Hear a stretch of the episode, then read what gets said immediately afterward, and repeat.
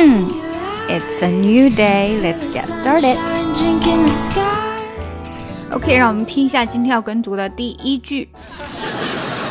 Bad news: a pipe broke in the street, so the water's off. Bad news, bad, bad news, news. 那我们在连起来之后呢？Bad news，大家会发现 bad。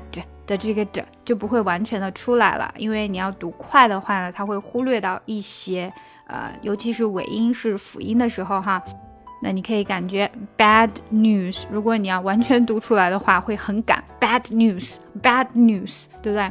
所以呢，bad news 第一个的这个第一个音节结尾的时候就会比较短了，bad news，a pipe broke in the street，a pipe。broke in the street. A pipe broke in the street, so the water's off. A pipe broke in the street, so the water's off.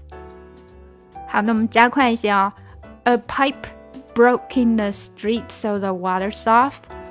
A pipe broke in the street, so the water's off. 有没有发现 a pipe Broke 的时候呢，在你加快了以后，pipe 的这个又会少掉一些，变成了 pipe pipe broke，好像少了一个 p，但实际上那个嘴型是做出来的哈，不会直接就 a pipe broke，a pipe broke 那就不好听，对不对？A pipe broke in the street, so the water's off.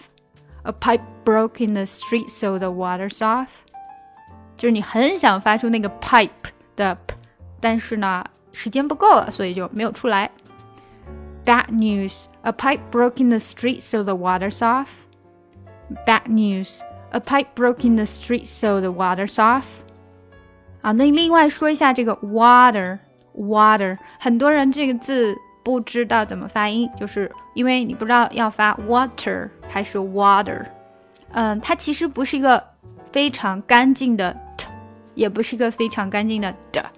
那就是因为这个语音语流的问题哈，你从哇，嘴巴张开了哇，然后呢，再回过来发这个 t 的时候呢，不能发出一个很干净的 t，你的舌头会划过上颚，就变成了一个 water，water，water，有点像的，但是又不是一个完全的的，因为你如果完全的的就变成 water，water，那也很奇怪哈，water，water，所以它变弱了。好，有没有发现这个字呢？它不是那么的干净了，变得有点混过去。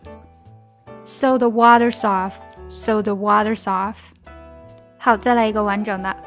Bad news. A pipe broke in the street, so the water's off. Bad news. A pipe broke in the street, so the water's off.